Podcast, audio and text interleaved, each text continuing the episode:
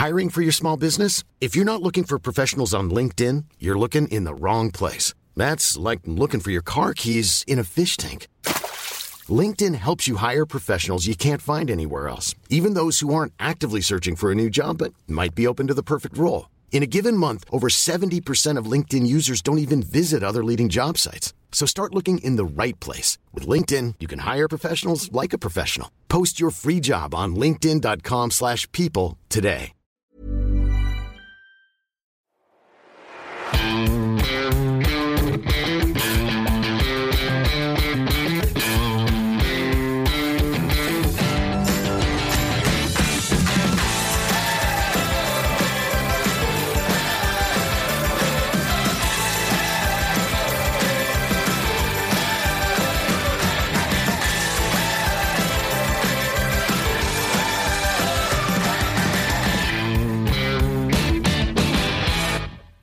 Moin Moin und herzlich willkommen zur Folge 72 des Finanzrocker Podcasts. Mein Name ist Daniel Kort und heute habe ich Tobias Baumgarten zu Gast.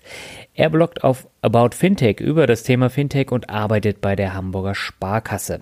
Herausgekommen ist ein wirklich sehr interessantes Interview über Innovationen aus dem Bereich Fintech.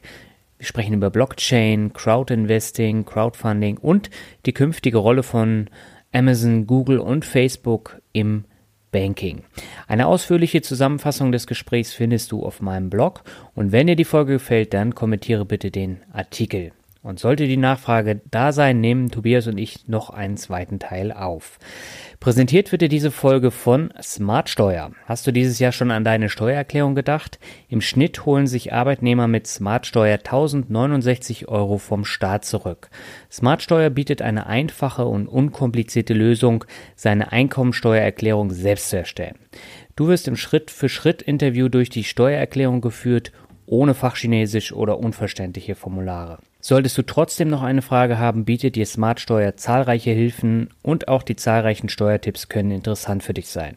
Als Hörer des Finanzrocker Podcasts erhältst du bis zum 1. Juni 2017 10 Euro Rabatt auf das Plus-Produkt von Smartsteuer.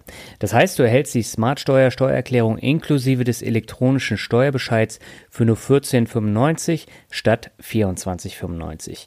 Gib beim Bezahlvorgang einfach den Gutscheincode Finanzrocker mit einem großen F ein und schon kannst du mit deiner Steuererklärung loslegen. Und wir gehen jetzt ab zum Interview.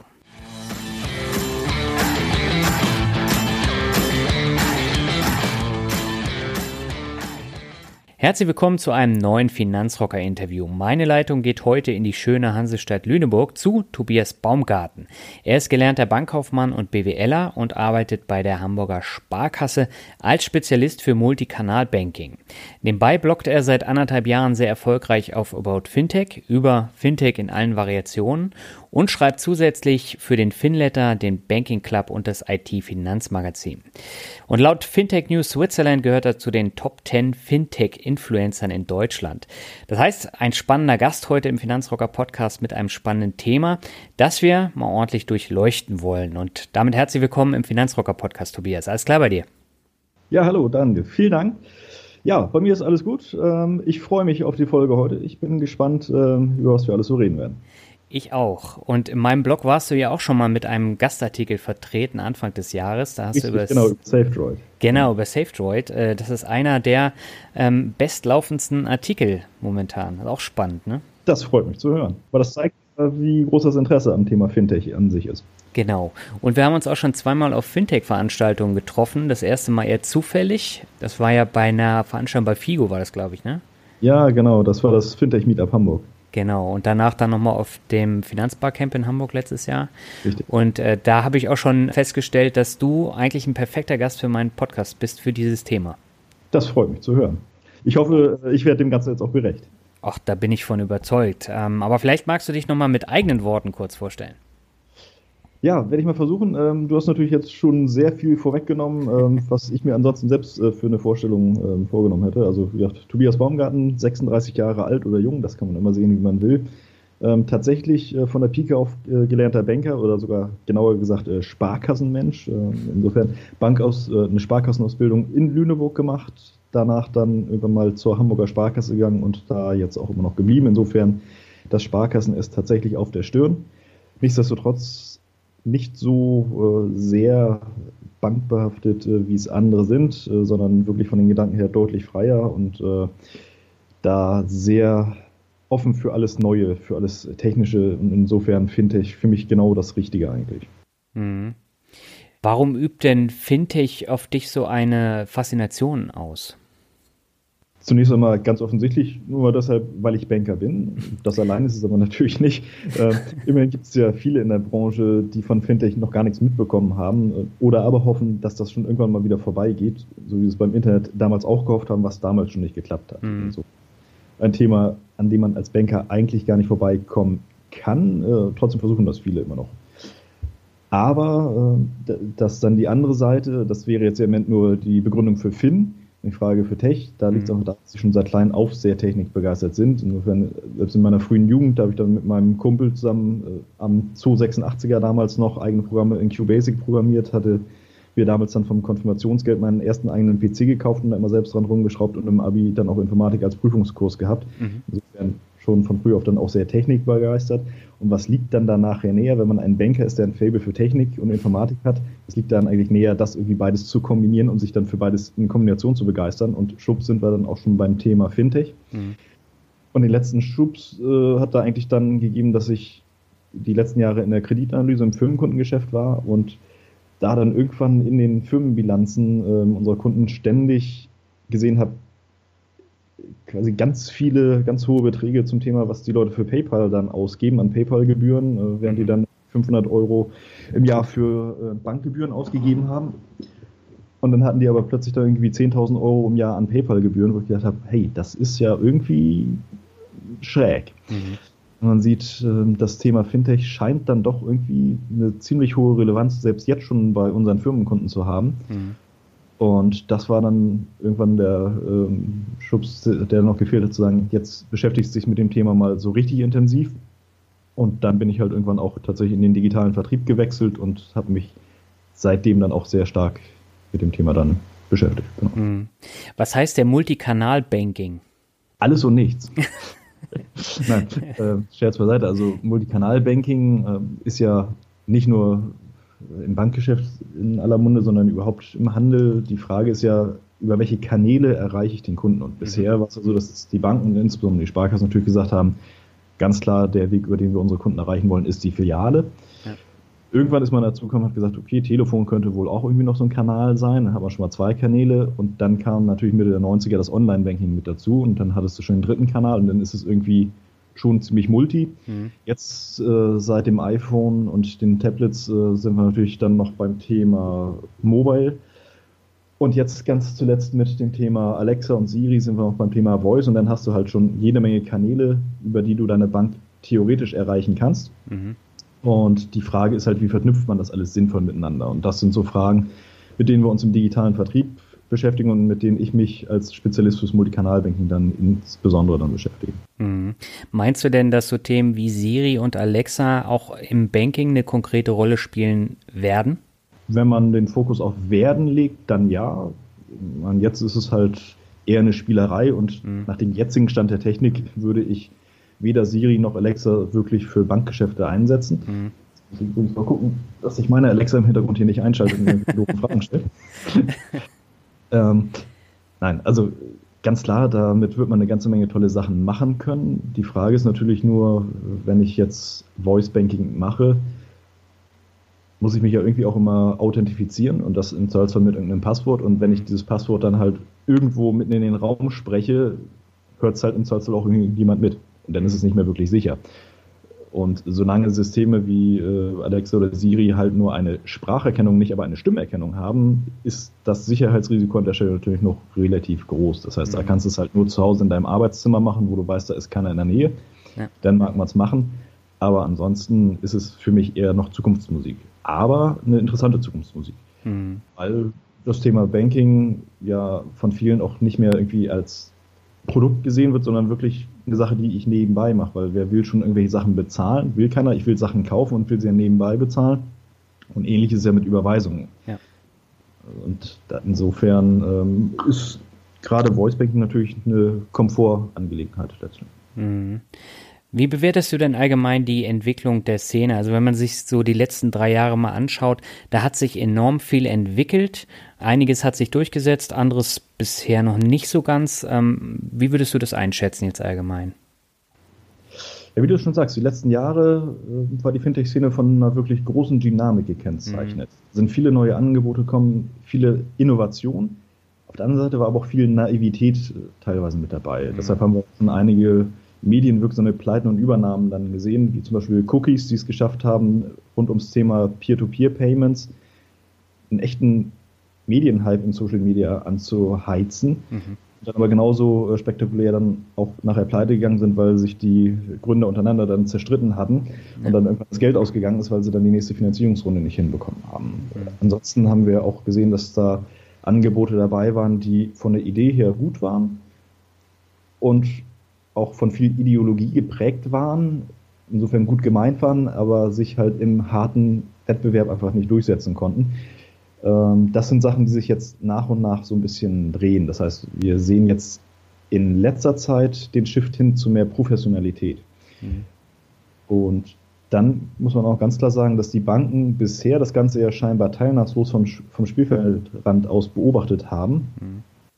Auch da ändert sich das Bild jetzt so langsam. Die Banken sind jetzt ein bisschen aus ihrer Lethargie aufgewacht und versuchen so nach und nach entweder diese Themen selbst zu spielen oder stärker auch in Kooperation zu gehen.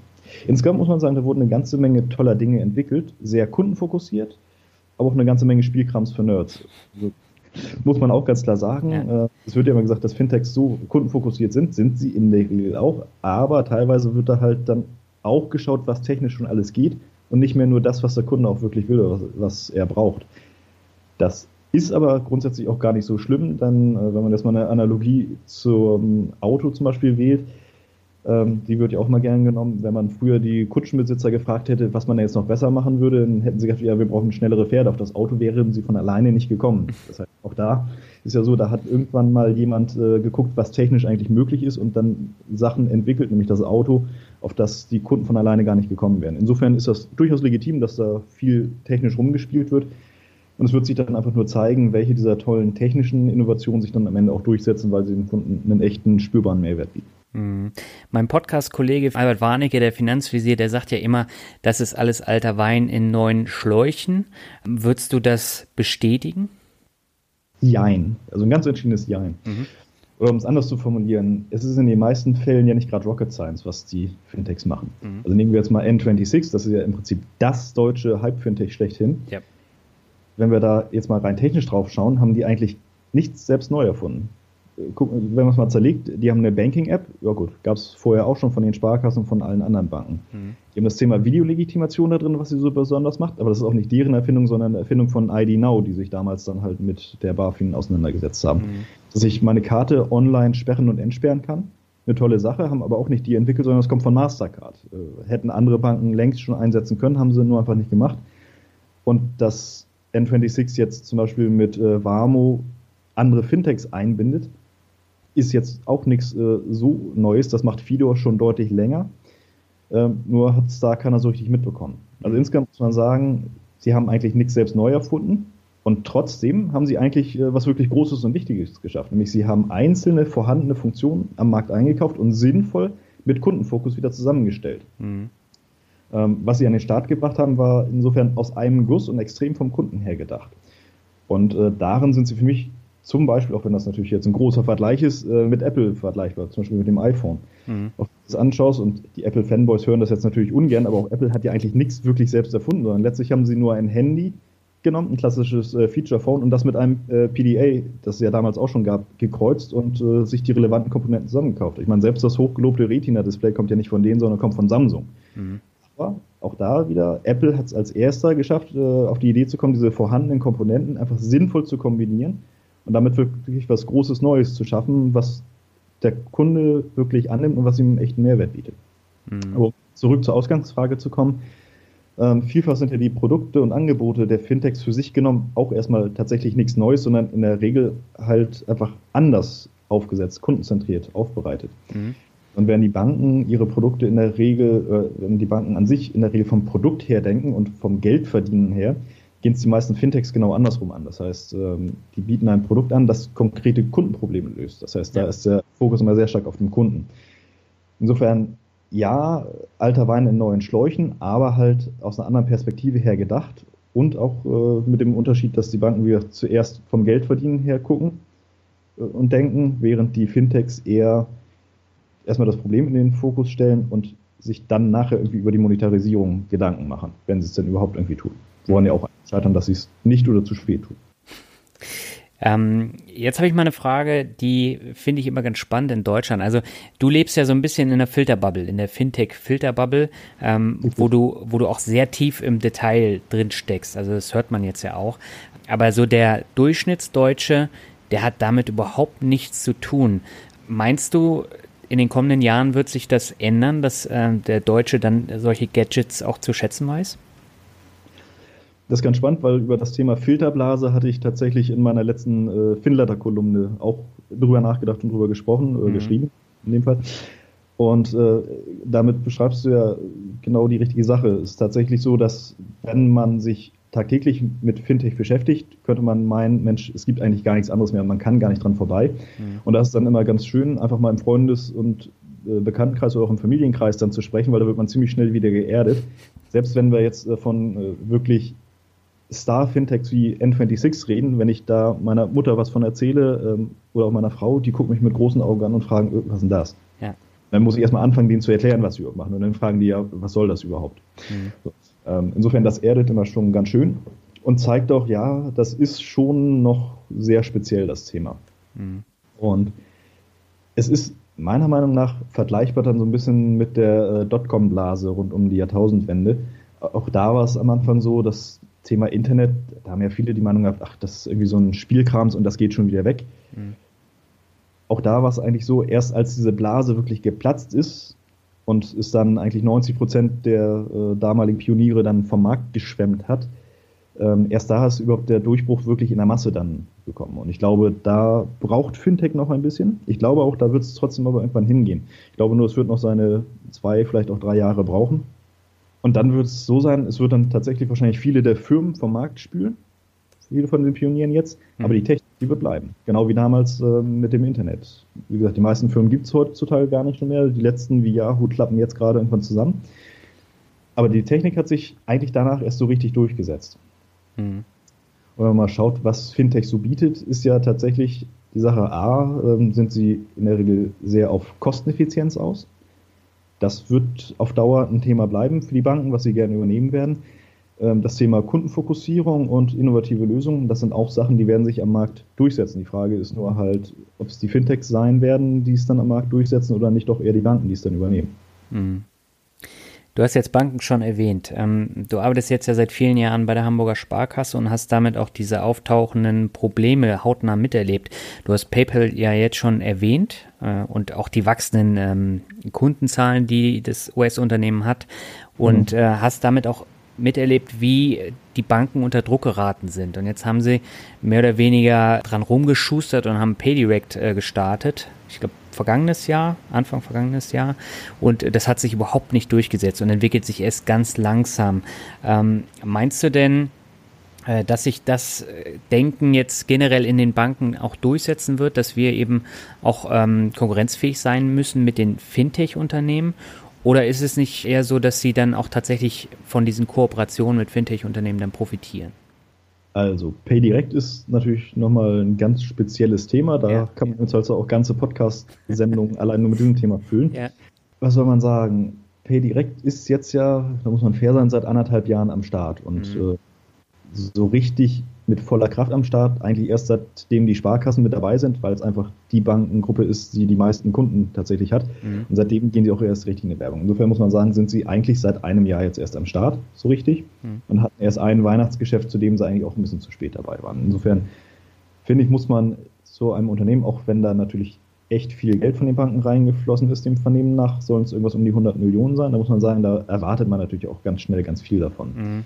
Auf der anderen Seite muss man auch sagen, auch ein PayPal ist nicht von heute auf morgen groß geworden, sondern die hatten einfach zwei Faktoren. Erstens, sie waren, als sie angefangen haben, waren sie die einzigen, die es gemacht haben oder eine der wenigen, die es überhaupt gemacht haben. Mhm. Und zweitens hatten sie den ganz großen äh, Glücksgriff, dass sie von eBay übernommen wurden. Ja. Und eBay das dann im Prinzip als die bevorzugte Zahlungsmethode die ganze Zeit promotet hat. Und das zu einer Zeit, als eBay wirklich noch hip war. Ich meine, heutzutage weiß ich nicht, ob eBay immer noch der große Reißer wäre, ähm, nachdem die ja mittlerweile doch irgendwie ein bisschen eingeschlafen sind gefühlt. Mhm. Aber zu der Zeit war es einfach eine glückliche Fügung, dass es genau zeitlich zusammengepasst hat. Und das ist so ein Punkt, der fehlt PayDirect jetzt aktuell. Ja. Weil ganz im Ernst überall bei allen wachsenden Unternehmen, die interessant wären, ist entweder PayPal schon drin oder wenn man den, das größte und interessanteste Unternehmen nimmt, nämlich Amazon, da ist halt einfach niemand drin, außer Amazon selbst. Insofern, ähm, ich glaube, die einzige Chance, die man jetzt noch hätte, wäre, wenn man sich irgendwie an Zalando und die Otto-Gruppe in Deutschland dranhängen könnte, dann hast du noch eine Chance, das schnell zum Fliegen zu kriegen, indem du mit, insbesondere mit Zalando mitwächst. Mhm. Ansonsten ist es jetzt, glaube ich, eine Menge Fleißarbeit, einfach die breite Masse an Händlern zu überzeugen und ähm, sagen wir, das Fintech Red Pack, äh, die ja recht starke Meinungsbildner sind, die sehen PayDirect ja sehr, sehr kritisch und wollen im Prinzip keine Chance ein. Ich sage, naja, Chance wäre schon da, weil wenn man sich den deutschen Markt anguckt, hat PayPal zwar irgendwie 17 Millionen Kunden, das ist verdammt viel. Mhm. Auf der anderen Seite heißt es aber auch, wir haben eine Bevölkerung von 80 Millionen, von denen irgendwie 60 Millionen irgendwie noch relevant sind für das Thema Commerce. Mhm. Das heißt, da hast du noch eine ganze Menge Potenzial eigentlich. Du musst halt nur den Markt bereiten, weil die Leute, die PayPal bisher noch nicht nutzen, werden ihre Gründe haben, weshalb sie es nicht tun. Und genau da musst du halt ansetzen. Und ja. viele haben halt insbesondere A, Bedenken, sag ich mal, ihre Finanzen dann in die äh, Hände eines dritten Unternehmens zu geben. Da äh, bietet Pay direkt nochmal an, dass es direkt aus dem Girokonto heraus passiert und direkt von der Bank kommt. Und B haben einige spätestens seit der NSA-Affäre natürlich auch so ein bisschen Angst um ihre Daten. Wenn es dann einem US-amerikanischen Unternehmen gibt, sind diese Bedenken vielleicht ein bisschen größer als bei einem rein deutschen Unternehmen, das nach deutschen Datenschutzstandards agiert, wie es äh, FedEx ist. Insofern, wenn man jetzt nur das Thema PayPal, PayDirect sich anschaut, glaube ich, muss man dem Thema einfach ein bisschen Zeit geben und die Entwicklung der letzten Wochen, Monate sieht ja zumindest, was die Anzahl der Händler angeht, die Anzahl der Nutzer angeht, schon mal deutlich besser aus. Ich glaube, da ist durchaus Potenzial für die Zukunft da. Mhm. Wird nur Zeit dauern. Wenn man sich allgemein das Thema Fintech anschaut, ähm, dann ist es natürlich schon so, dass wir in der ersten Welle dieser Fintechs haben wir eine Menge Fintechs gesehen, die die Banken, wie es dann so schön neudeutsch heißt, dis disrupten wollten. Das heißt, ähm, das Ziel war es, die Banken auf einzelnen Feldern schlicht überflüssig zu machen. Ja, so wie ja. die Digitalkamera irgendwann der Tod der Polaroid war.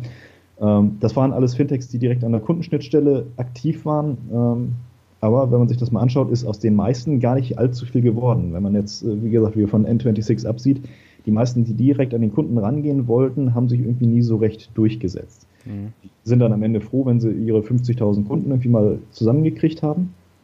Was erstmal schon echt beeindruckend ist, das hinzukriegen, aber die meisten stagnieren dann irgendwann, weil die Kundenschaden in der Regel aus irgendwelchen Early Adaptern und äh, Fintech oder überhaupt Tech-Nerds besteht und diese Gruppe ist halt irgendwann auch endlich. Und wenn du den Durchbruch haben willst, dann musst du halt auch irgendwie auf den Otto-Normalkunden dazukommen. Ja. Ähm, insofern, da sind viele tatsächlich so ein bisschen äh, auch, wirklich in den Himmel aufgestiegen und dann aber auch verliebt relativ schnell wie so eine Sternschnuppe. Und die meisten scheitern halt an dem ganz einfachen großen Problem, dem fehlenden Vertrauen der Kunden. Ähm, und Geldangelegenheiten sind natürlich Vertrauenssache und wenn dir das Vertrauen der breiten Masse an Kunden fehlt, ist das natürlich fatal. Viel erfolgreicher sind dagegen dann eher die Fintechs von der Sorte, die dann im Hintergrund tolle neue Funktionen schaffen und ja. diese dann halt Banken und anderen Fintechs anbieten. Zum Beispiel ID Now hatte ich vorhin schon angesprochen, die die Videolegitimation erfunden und bei der ähm, deutschen Bankenaufsicht dann durchgebracht haben. Mhm. Und die wäre zum Beispiel N26 niemals so erfolgreich geworden, weil du dann halt nicht das Konto innerhalb von 10 Minuten direkt am Smartphone hättest öffnen können. Oder Figo, das mit seiner API halt Fintechs überhaupt erst ermöglicht, sich an die veralteten Systeme der Banken anzudocken. Ja. Dahinter stecken dann auch ganz andere Geschäftsmodelle, im Prinzip so eine Art traditionelle IT-Dienstleister der Banken, nur dass man sich jetzt halt ein bisschen cooler gibt und sich dann Fintech nennt. Ähm, aber das sind halt Modelle, die halt vom Start weg her gleich Umsätze dann auch äh, mit sich bringen und die kommen dann auch ohne diese großen spektakulären Finanzierungsrunden aus. Mhm.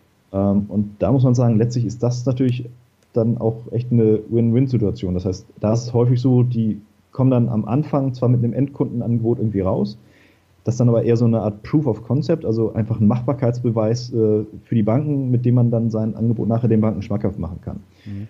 Und die wiederum binden das dann nachher, diesen Service dann nachher irgendwie White Label, wie es dann auch wieder so schön heißt. Ähm, also im Prinzip dann nachher, ohne dass der Kunde mitkriegt, dass es ein Fintech-Angebot ist, ähm, unter dem Label dann der Sparkasse oder der Deutschen Bank wie auch immer dann in das Kundenangebot ein. Und das ist letztlich eine Win-Win-Win-Situation.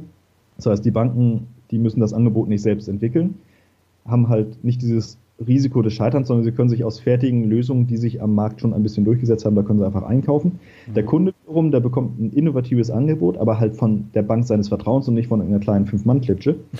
Und die Fintechs, muss man ganz äh, klar sagen, die ansonsten irgendwo nachher bei 50.000 Kunden irgendwo ihre natürliche Wachstumsgrenze dann erreicht haben und danach dann nur mit sehr, sehr großem Aufwand irgendwie noch weiterkommen, die kommen damit natürlich schnell äh, in Kunden- und Umsatzbereiche, in diese unsunde Kooperation auch nie reingekommen wären. Mhm. Insofern glaube ich, dass die Banken da schon aufgewacht sind und merken, dass man mit einer Kooperation richtig viel erreichen kann. Und das wirkt zum, zum Siegen aller. Mhm. Das Thema ist natürlich sehr spannend und wir haben ja jetzt eine generelle Umwälzung, ähm, was alle möglichen Branchen angeht. Also wenn wir uns jetzt die Musikszene angucken, die äh, entwickelt sich ja auch komplett anders jetzt, als sie vor zehn Jahren jetzt beispielsweise war. Eigentlich sind Plattenfirmen teilweise jetzt schon überflüssig. Ähm, und, und, und, Spotify entwickelt sich enorm und äh, da passiert eine Menge. Es gibt Apple Music und noch diverse andere. Das heißt, man hat da auch einen sehr kleinteiligen Markt mittlerweile. Und äh, wenn man sich so die Zeitschriftenverlage anguckt, da geht es ja in eine ähnliche Richtung. Also es gibt ja zum Beispiel diese neue schwedische App, ich weiß nicht, kennst du Readly? Ja. Genau, also Readly ist ja jetzt so das nächste große Ding. Da äh, zahlt man dann 10 Euro im Monat und kann 2200 Zeitschriften lesen. Und äh, da ist vom Kicker über Börse Online, über die Euro bis hin äh, zum Classic Rock Magazin und die diversen Frauenmagazinen, alles dabei. Und ähm, das ist natürlich dann auch nochmal ein komplett neuer Markt, wie man an die Leute rangehen kann. Ähm, ist es in der Bankenwelt genauso von, von, vom Wandel her? Also der Wandel ist schon sehr stark. Insgesamt glaube ich aber, dass die Beharrungskräfte insgesamt einen Ticken größer sind. Mhm. Liegt auch daran, ähm, wie gesagt, dass Bankgeschäft wirklich Vertrauenssache ist. Und ich sag mal, jetzt irgendwie eine neue App auszuprobieren, mit der ich jetzt irgendwie Zeitung lesen kann, ja gut, wo, wo ist das große Risiko? Mhm. Ähm, während wenn ich jetzt irgendeinem Unternehmen mein Geld anvertrauen soll, sei es jetzt mit dem Gehaltsgirokonto oder wenn wir im Thema Robo-Advice sind, dann sogar im Zweifelsfall 10, 15, 50.000 Euro zur Geldanlage. Mhm. Da ist die Hürde insgesamt natürlich schon ein bisschen größer und davon profitieren die deutschen Banken und überhaupt die Banken allgemein im Moment noch sehr stark. Mhm. Ähm, dadurch sind die Beharrungskräfte relativ groß. Und was man auch sagen muss, ist, Bankenkrise zum Trotz, die Banken haben natürlich noch eine ganze Menge Geld und Kapital, auf dem sie sitzen mit dem sie im Zweifelsfall auch unliebsame Konkurrenz einfach mal aufkaufen können, blockieren können, wie auch immer. Ähm, ich glaube, auch die Lobby der Banken ist im Moment immer noch deutlich größer, als es die jetzt zum Beispiel in der Medienbranche ist. Mhm. Das heißt, einen Umbruch werden wir sehen, gar keine Frage. Ähm, wir werden ihn, glaube ich, nur nicht so schnell in dieser Heftigkeit sehen. Mhm. Auf lange Sicht kann es äh, sicherlich genauso heftig werden. Und wenn ich mir Spezialthemen wie Blockchain und sowas anschaue, dann kann es da wirklich massive Umwälzungen geben. Ich glaube nur, dass sie halt langsamer kommen, aber dann im Zweifelsfall ähm, ja, mit, mit der Beharrlichkeit einer Eiszeit. Die kommt halt auch langsam, aber die ist danach auch unaufhaltsam. Mhm. Das Thema Blockchain ist ja immer in aller Munde. Vielleicht magst du ganz kurz erläutern, was dahinter steckt. Ich glaube, dass ein Großteil der Hörer ähm, damit nicht viel anfangen können. Erstaunlicherweise selbst äh, der Großteil aller Banker nicht. Echt? Ja, ist tatsächlich okay. so. Also wenn du, wenn du zehn Banker fragst, was die Blockchain ist, dann werden dich äh, wahrscheinlich immer noch neun Leute davon irgendwie mit großen Augen angucken und ein Fragezeichen auf der Stirn haben. Mhm. Ähm, und der eine andere, der wird dann uns halt sagen, ja, irgendwas mit Internet. Okay. Also, letztlich die Blockchain möglichst einfach erklärt, ist im Prinzip der Unterschied zu bisher ist, bisher hast du ein monolithisches Bank, äh, Kern, Kernbanksystem, über das dann alles läuft, über das dann zentral alles abgewickelt wird. Während der Ansatz der Blockchain halt äh, der einer, ja, der englische Fachbegriff ist dann äh, Distributed Ledger ist. Das heißt, im Prinzip ist es ein, eine Art Kassenbuch, das halt nicht mehr von einer zentralen Instanz gesteuert wird, sondern das im Prinzip auf dem Vertrauen des gesamten Netzwerks basiert. Das heißt, ähm, bei der bekanntesten Blockchain, dem Bitcoin, ist es halt so, dass die Konten halt, das digitale äh, Kontobuch wird im Prinzip im kompletten Netzwerk gehalten. Jede Transaktion ist für jeden irgendwo transparent und ähm, es gibt halt nicht mehr die eine Kontrollinstanz in der Mitte, die halt sagen kann, was richtig oder falsch ist, sondern es ist eine Konsensentscheidung. Das heißt, wenn mehr als 50 Prozent äh, aller Teilnehmer an dem Netzwerk sagen, ja, diese Transaktion von A nach B, die ist so richtig und äh, die haben wir jetzt verifiziert, dann ist sie so. Und wenn dann nachher A sagt, nee, das wollte ich aber gar nicht an B überweisen, das ist irgendwie falsch gelaufen, dann ist halt Pech. Dann hat halt die Mehrheit des Netzwerkes gesagt, so soll es sein. Dann gibt es halt auch keine Kontrollinstanz mehr, die sagt, na gut, dann äh, buche ich das jetzt mal wieder zurück, weil du hast dich halt äh, da vertan bei der Überweisung. Mhm. So, ähm, das ist einerseits ein Nachteil, auf der anderen Seite ist halt äh, das Faszinierende daran, du hast halt, wie gesagt, ein System, das nicht mehr irgendwo zentral angreifbar ist, weil ähm, es halt ein riesengroßes Netzwerk ist. Letztlich ist es vergleichbar mit dem Internet. Du hast halt nicht mehr einen einzigen Server, über den zentral alles läuft, sondern es ist komplett verteilt und ein System, was du insofern dann auch nur ganz schwer irgendwie kaputt machen kannst, nur ganz schwer irgendwie äh, manipulieren kannst. Und ähm, das hat halt nachher den Charme und deshalb hat es das Potenzial, ganze Branchen irgendwie umzuschmeißen.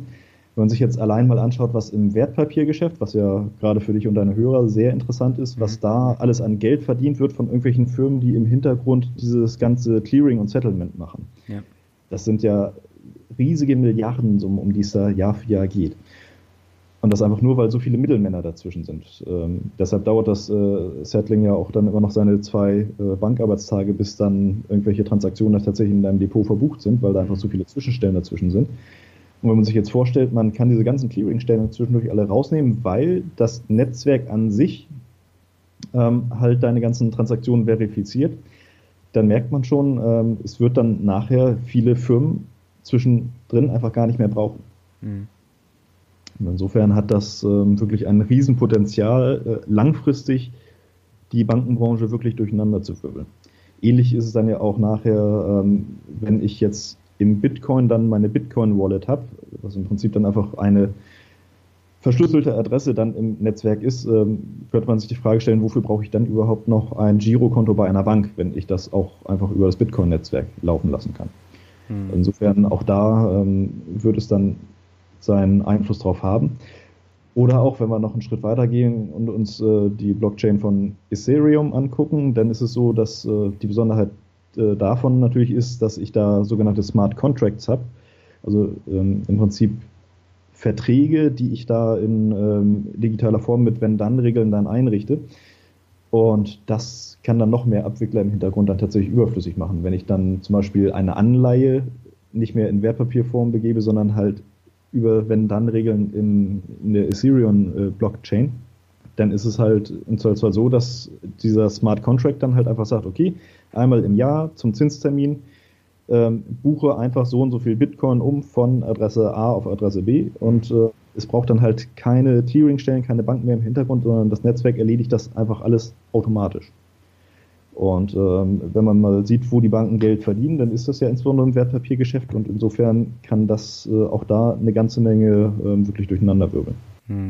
Aber gab es da nicht in der Vergangenheit ähm, bei so Bitcoin-Börsen auch so ähm, Diebstahlfälle? Ich glaube, bei so einer japanischen Bitcoin-Börse war das doch so, oder?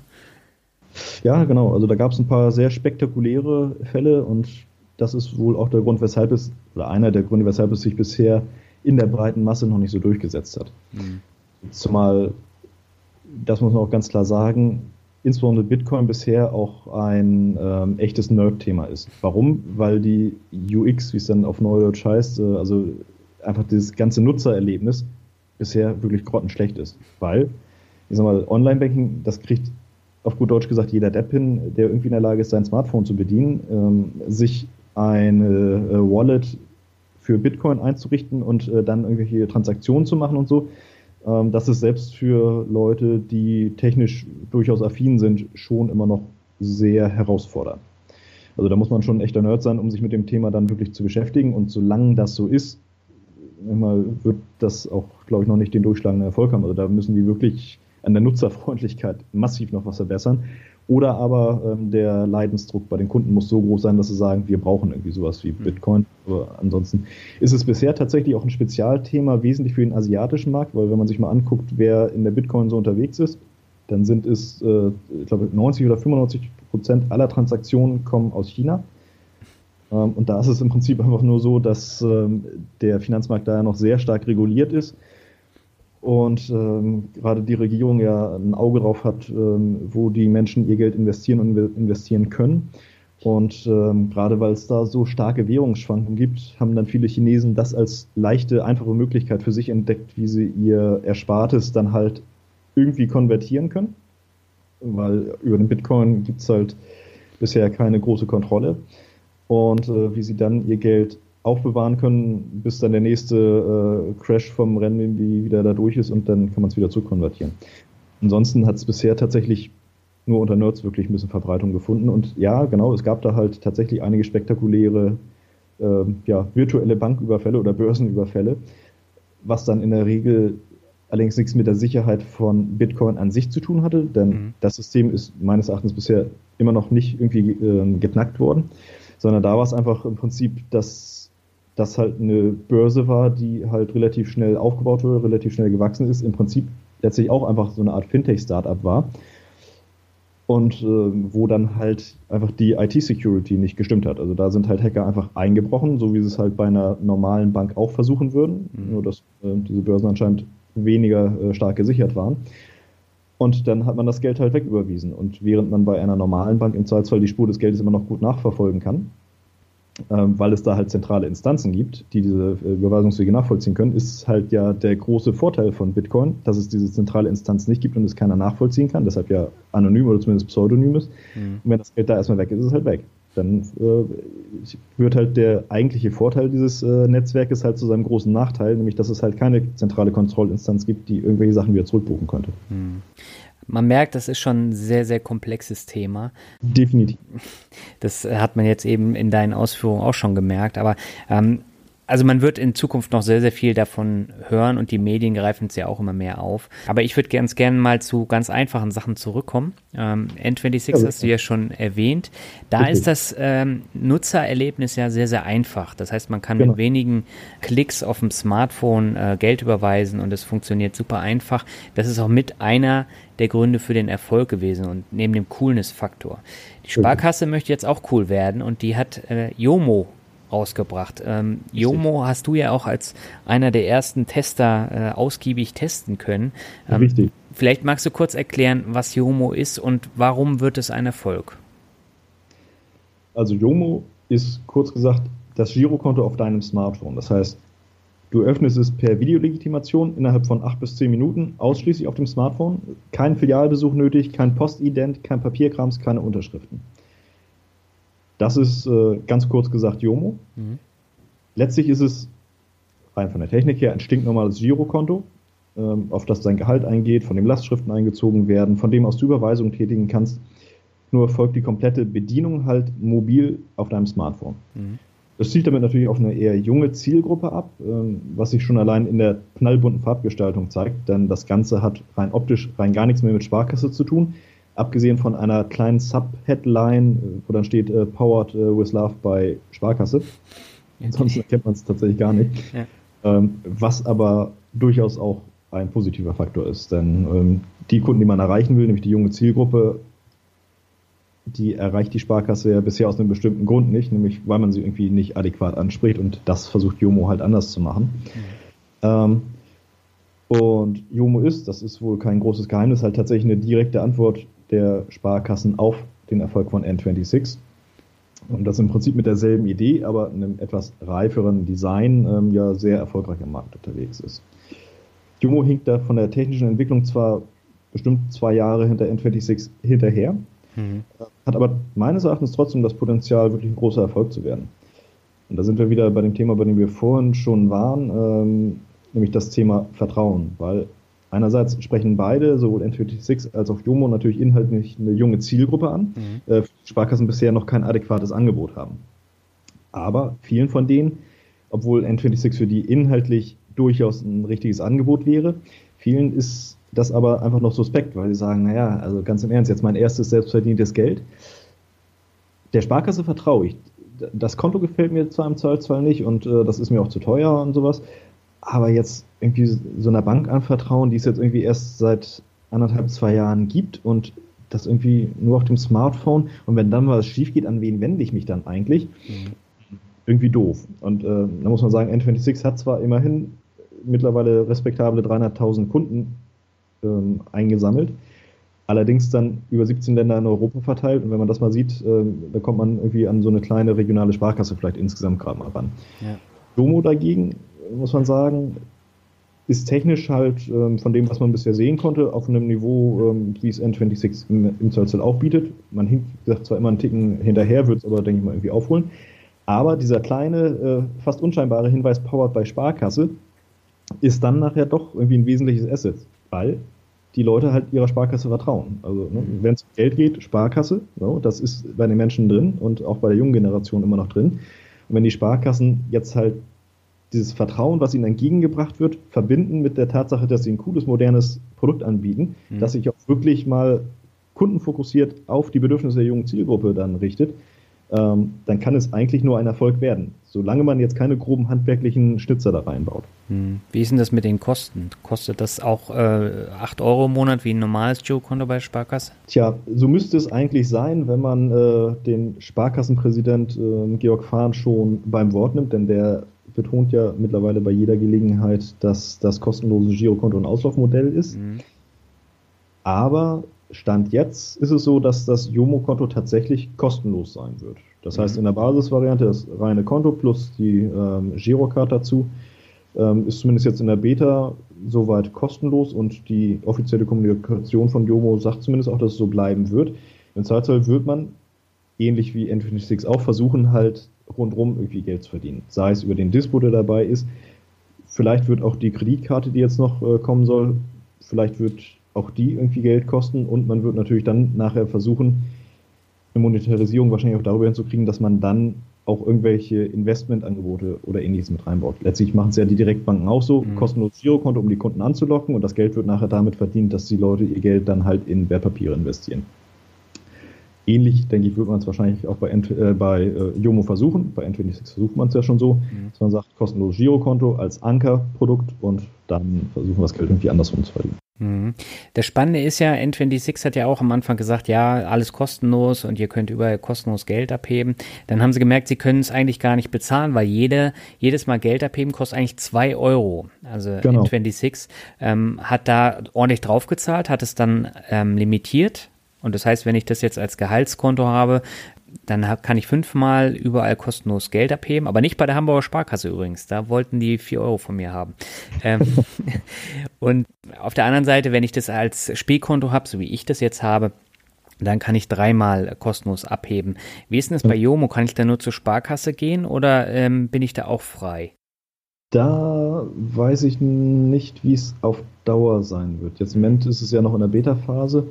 Man hat halt eine Sparkassencard mit dabei. Zwar eine, die schick gebrandet ist, die deutlich schicker aussieht als äh, die normale durchschnittliche Sparkassencard. Soweit ich weiß, wird man aber im Moment damit tatsächlich nur an Sparkassenautomaten kostenlos Geld abheben können. Was aber grundsätzlich jetzt kein großes äh, Negativmerkmal ist, wenn man sich überlegt, dass die Sparkassenfinanzgruppe halt die Gruppe in Deutschland ist, die die meisten Geldautomaten aufstellt.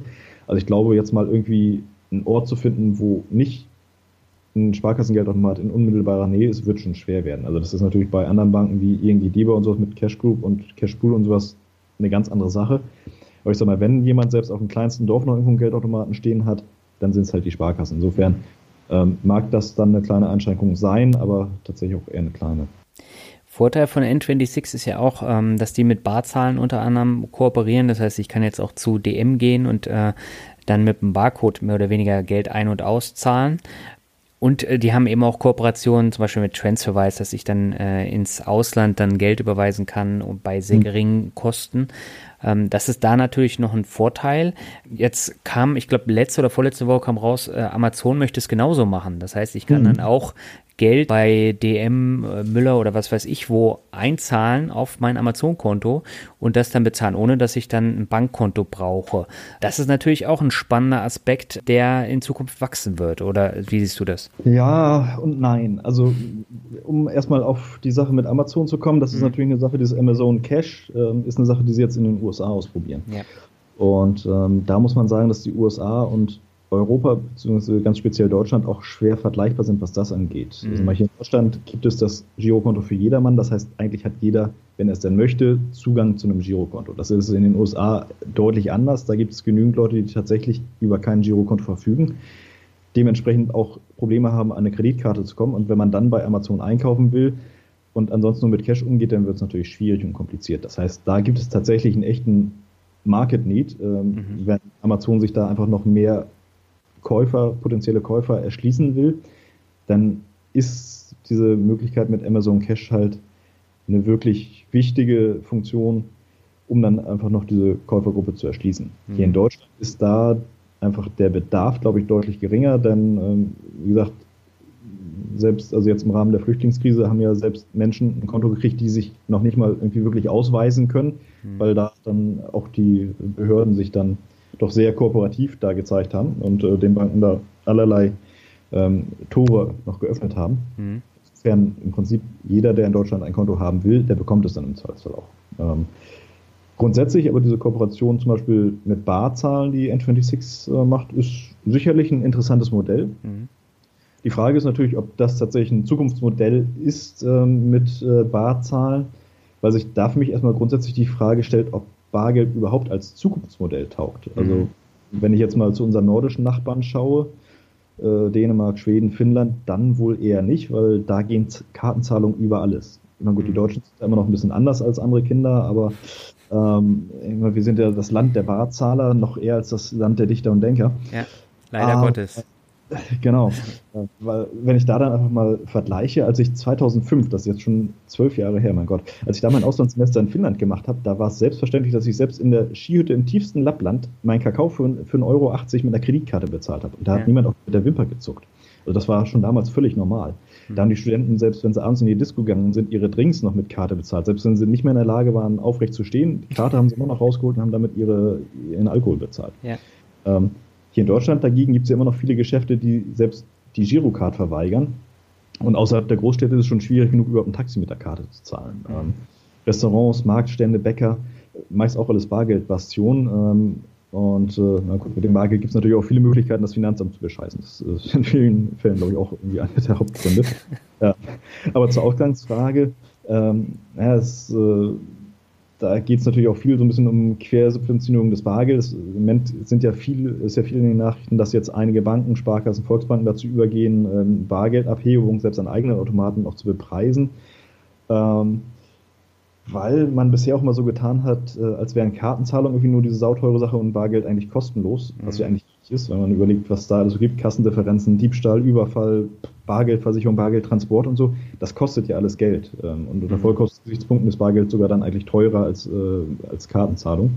Ähm, nur dass es halt bisher mal quersubventioniert wird und äh, deshalb das niemand mitbekommen hat. Insofern stelle ich die Frage, ob ähm, Barzahlen, so toll wie die Technologie an sich auch ist und äh, so gerne ich die Leute von Barzahlen auch mag, mhm. ähm, aber es stellt sich mich schon die Frage, ob das tatsächlich ein Zukunftsmodell ist. Ich glaube, es ist gut, ein gutes Brückenmodell, so eine Brückentechnologie, die kurz- bis mittelfristig sicherlich seine Daseinsberechtigung hat, aber ich glaube langfristig wahrscheinlich nicht so das Modell. Aber dieses Modell der Kooperationen, ähm, also N26 Einbindung von Barzahlen, Einbindung von Transferwise, das ist, glaube ich, dann schon eher in Gänze einfach ein Zukunftsmodell, dass man halt sagt, okay, äh, wir haben da einzelne Dienstleister, die halt in der Lage sind, bestimmte Felder, äh, diese beackern, sei es Tran Transferwise mit den Auslandsüberweisungen oder Barzahlen halt mit dem Bargeldhandling, dann als ein zentraler Dienstleister für eine ganze Branche irgendwie abzuwickeln und da einfach von Skaleneffekten dann zu profitieren und es damit günstiger anbieten zu können, als es dann jede Bank für sich alleine machen könnte. Hm. Aber jetzt mal ganz blöd gefragt, ne? also Amazon hat ja auch die Marktmacht, auch solche Sachen einzuführen. Ich meine, die haben eine Kreditkarte, ähm, da kann ich dann äh, auch kostenlos einen Teil meines Warenkorbes äh, mit bezahlen. Steht ja bei jedem Kaufprozess dann da.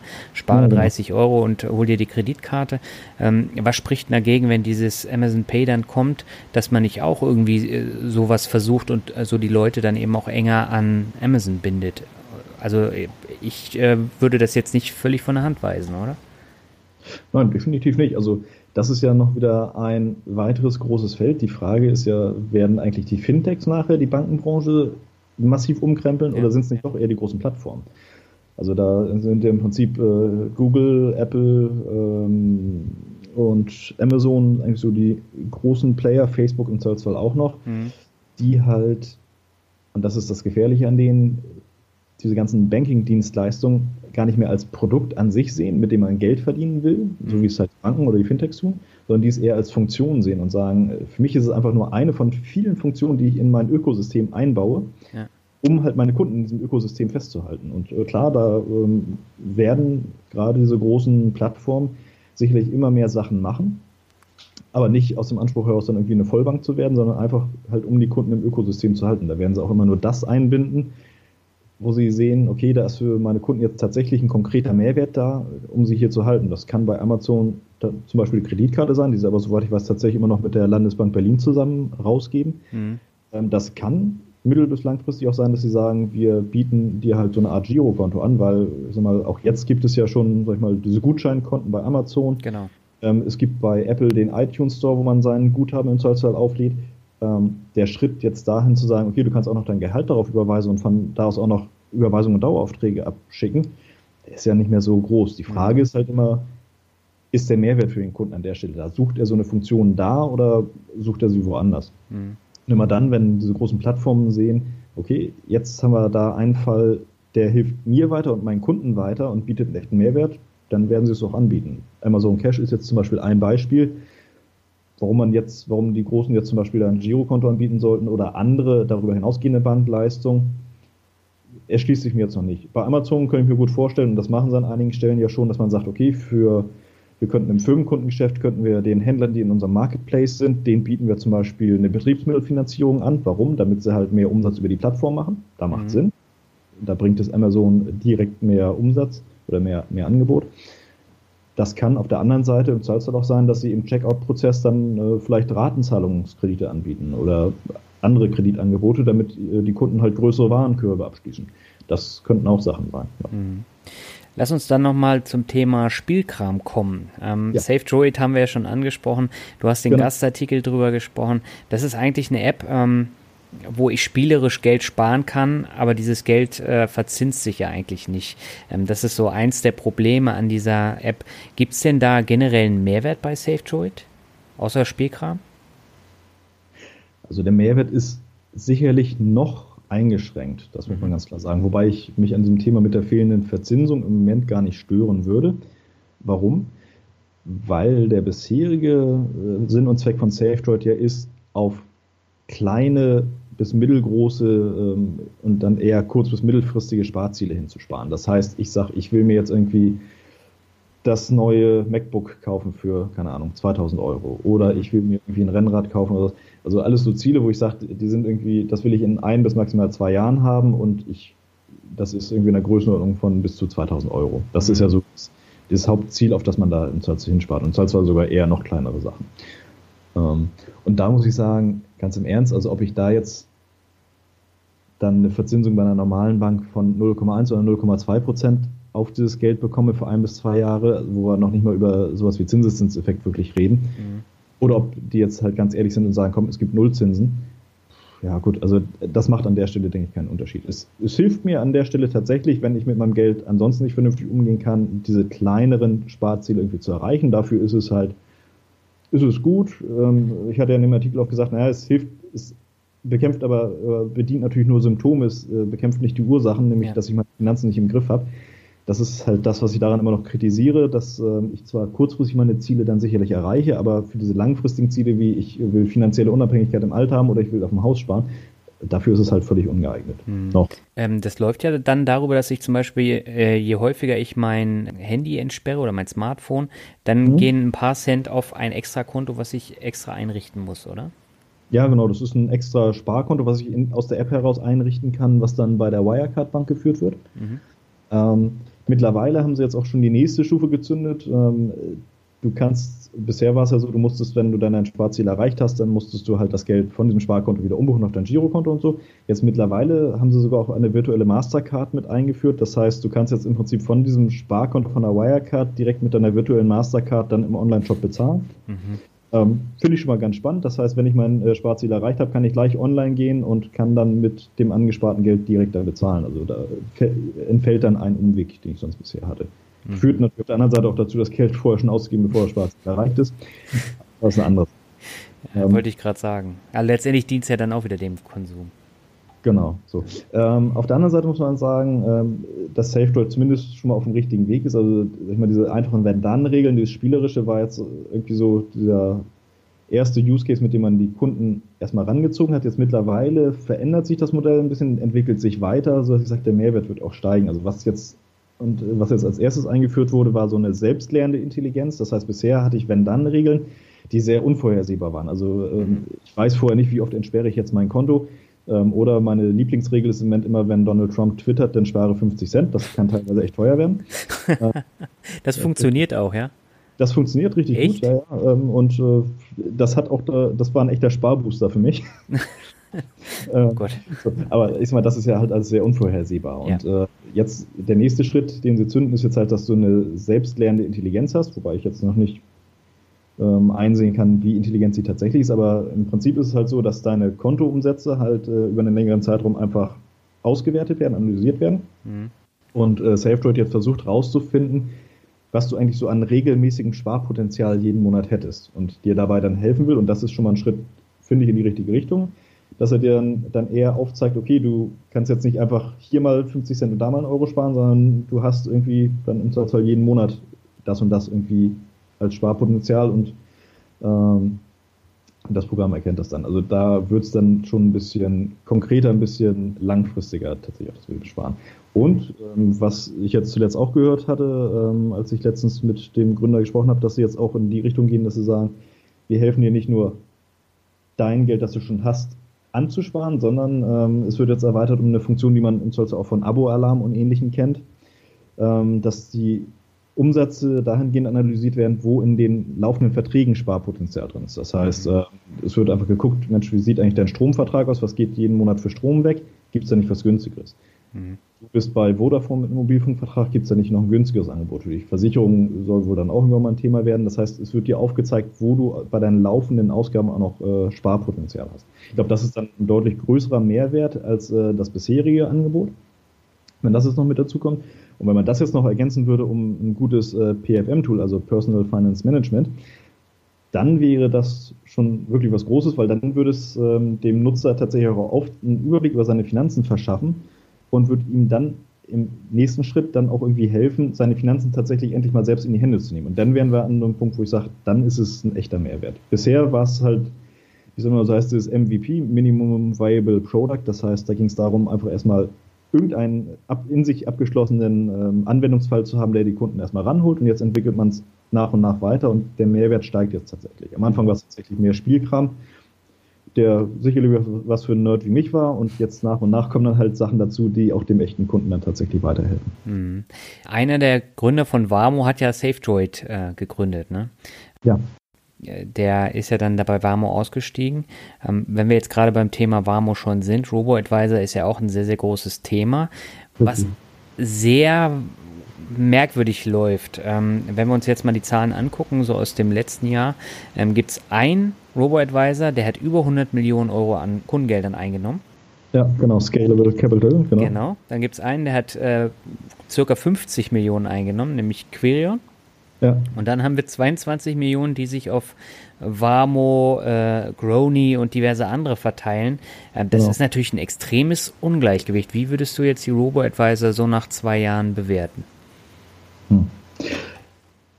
Also ich glaube, da trifft noch stärker als für alle anderen Sachen zu, was ich äh, vorhin sagte zum Thema Blase. Mhm. Also ich glaube, die Technik Robo-Advice, die wird auf jeden Fall bleiben. Ja. Ähm, bei den Unternehmen bin ich mir da tatsächlich echt nicht so sicher. Also ein Scalable Capital hat sich jetzt natürlich eine Position verschafft, die schon mal echt gut ist. Mhm. Und 100 Millionen klingt auch erst, auf den ersten Blick erstmal echt viel, finde ja. ich. Ähm, wenn man da aber mal genauer hinschaut, ähm, ich kann jetzt nur für die, ich kenne die Zahlen der Hamburger Sparkasse an der Stelle nicht ganz genau, aber wenn ich überlege, was wir an, wie es dann so schön heißt, Assets under Management haben im Private Banking, dann sind wir, glaube ich, irgendwo im Bereich von 5 bis 7 Milliarden.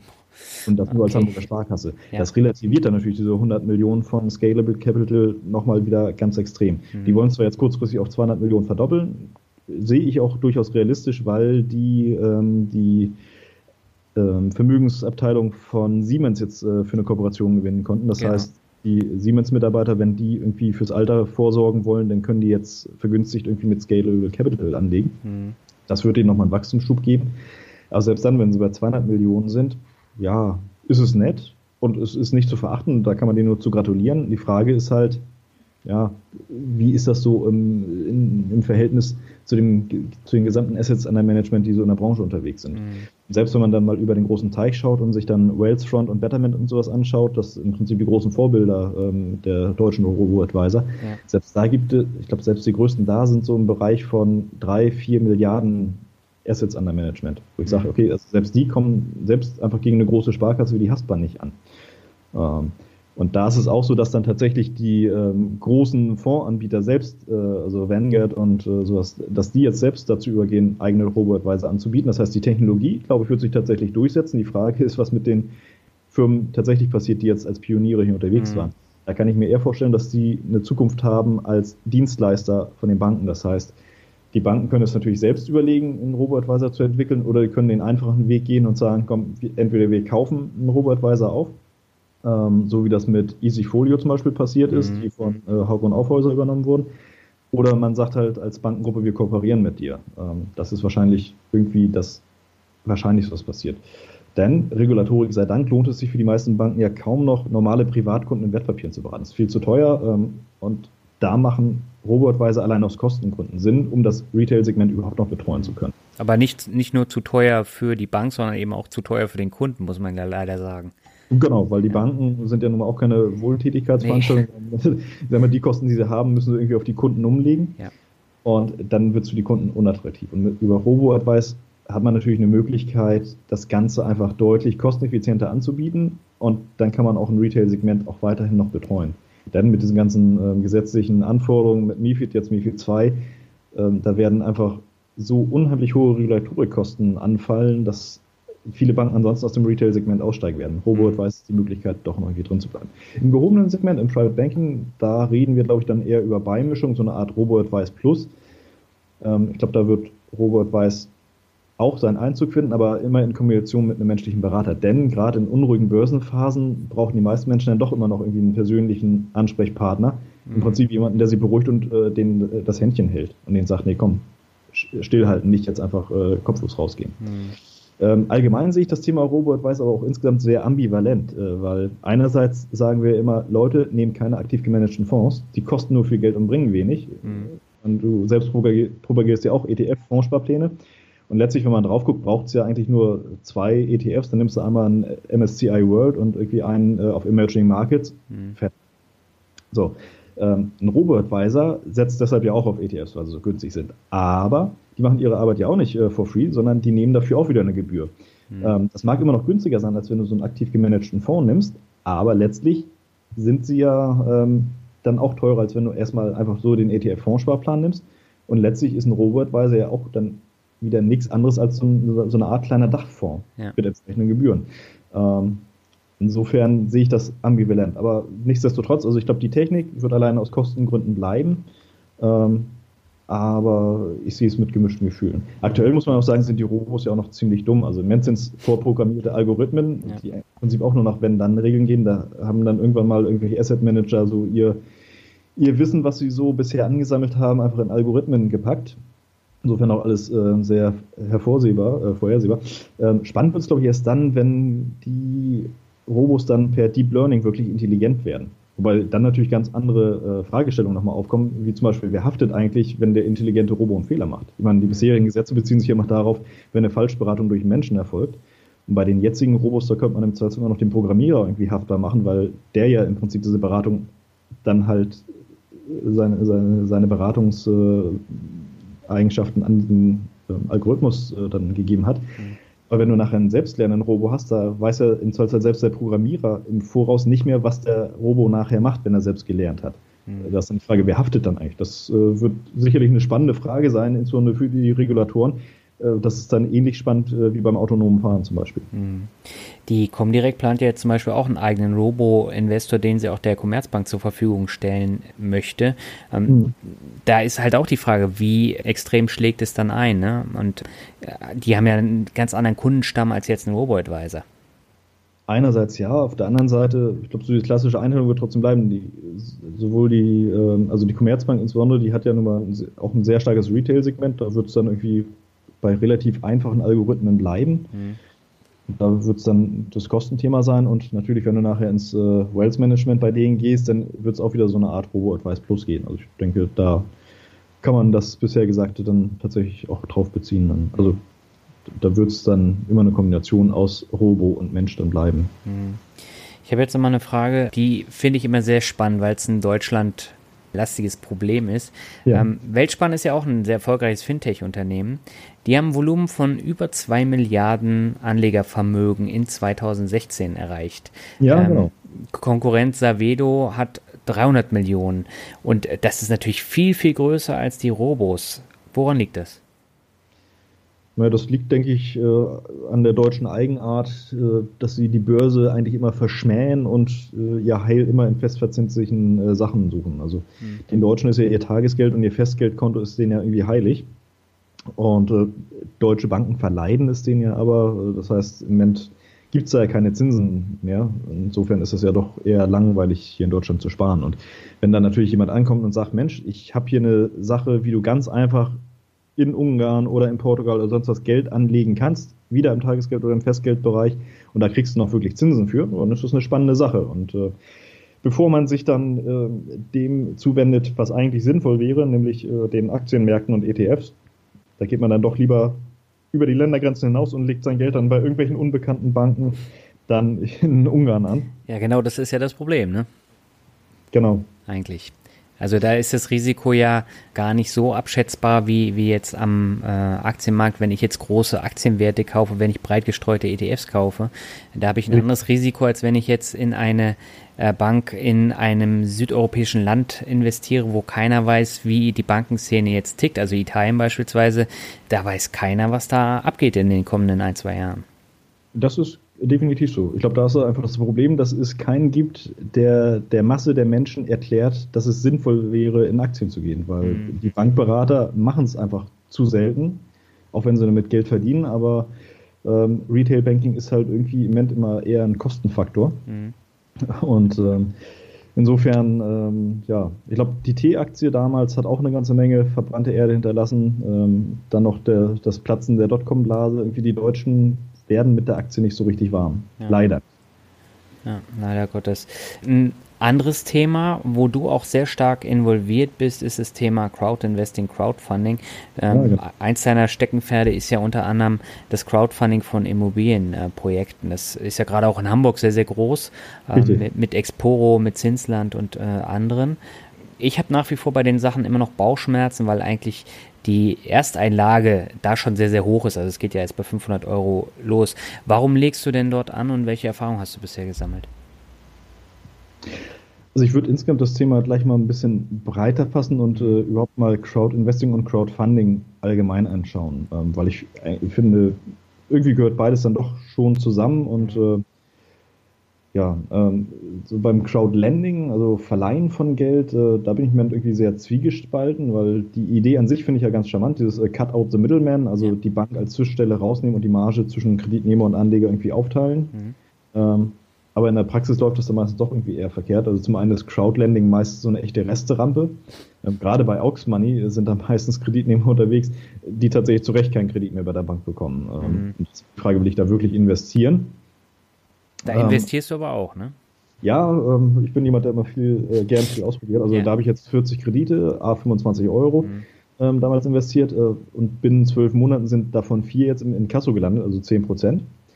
Ähm, teilweise schon nach zwei bis vier Monaten, wo man dann wirklich davon ausgehen muss, dass das äh, vorsätzlicher Kreditbetrug ist. Ja. Die Leute müssen gewusst haben, dass sie es nicht bedienen können. Mhm. Ähm, und du hast eigentlich als Anleger keine Chance, das irgendwie seriös zu prüfen, ob, ob die gut sind oder nicht. Mhm. Ähm, und weitere 10 von 40, äh, immer ein Viertel, äh, wurde jetzt mittlerweile vorzeitig zurückbezahlt. Mhm klingt im ersten Moment gut, aber die wurden abgelöst durch neue Aux Money Kredite. Du kannst dir, kannst dir ja nachher immer den Kreditnehmer an sich ansehen und dann siehst du, okay, äh, Ablösedarlehen, Ablösedarlehen, Ablösedarlehen.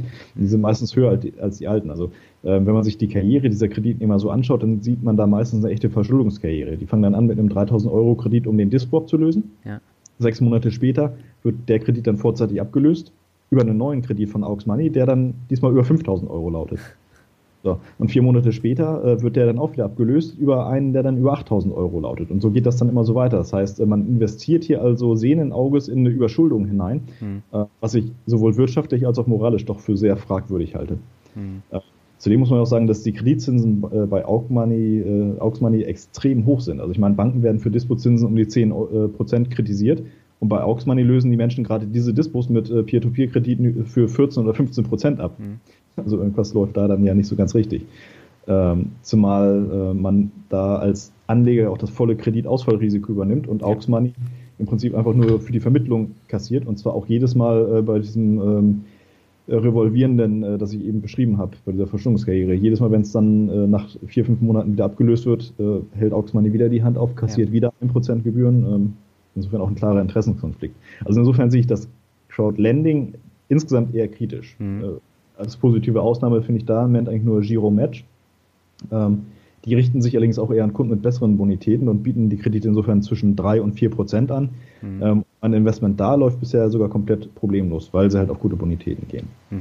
So, was das Crowd Investing, da kommen wir jetzt dann äh, näher zu deiner Ausgangsfrage angeht, ähm, also die Eigenkapitalinvestition, da muss man dann tatsächlich schauen, worüber wir reden. Also wenn es um Investitionen in Startups geht, sage ich lieber die Finger davon lassen. Mhm.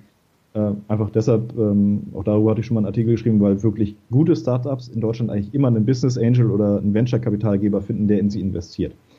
Und nur wer da nichts wird, der geht dann im Zweifelsfall vor lauter Verzweiflung an die Crowd ran und sagt, da finde ich schon noch ein paar Doofe, die investieren. Das, das ist wirklich Restaurant. Echt? Ähm, so schlimm, ja?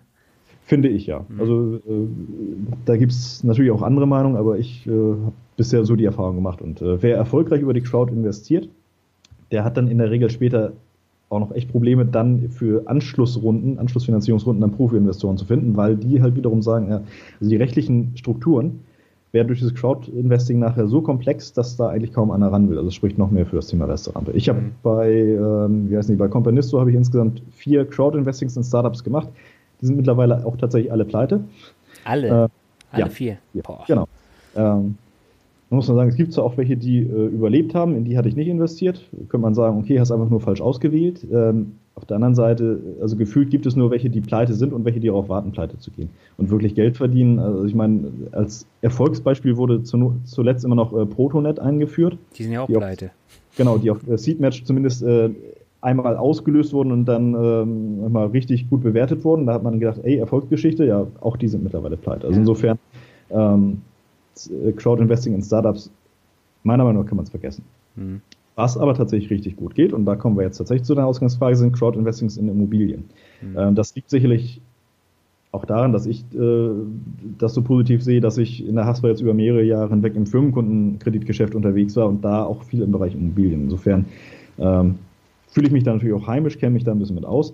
Ähm, muss aber auch sagen, da sehe ich auch tatsächlich als einziges einen echten Business Case und zwar für alle Seiten, weil dazu muss man wissen, so ein Projektentwickler, ähm, und darum geht es ja bei diesen äh, Crowd-Investings in Immobilien eigentlich immer nicht darum, dass ich irgendwie in ein Objekt finanziere wie in einem offenen Fonds und darauf warte, dass es über Jahre hinweg vermietet wird, sondern es geht eigentlich immer um ein abgeschlossenes Projekt, was dann irgendwie so 12 bis 24 äh, Monate läuft. Da wird irgendwie ein Grundstück äh, gekauft, Haus abgerissen, neues Haus draufgebaut und nachher einzeln abverkauft.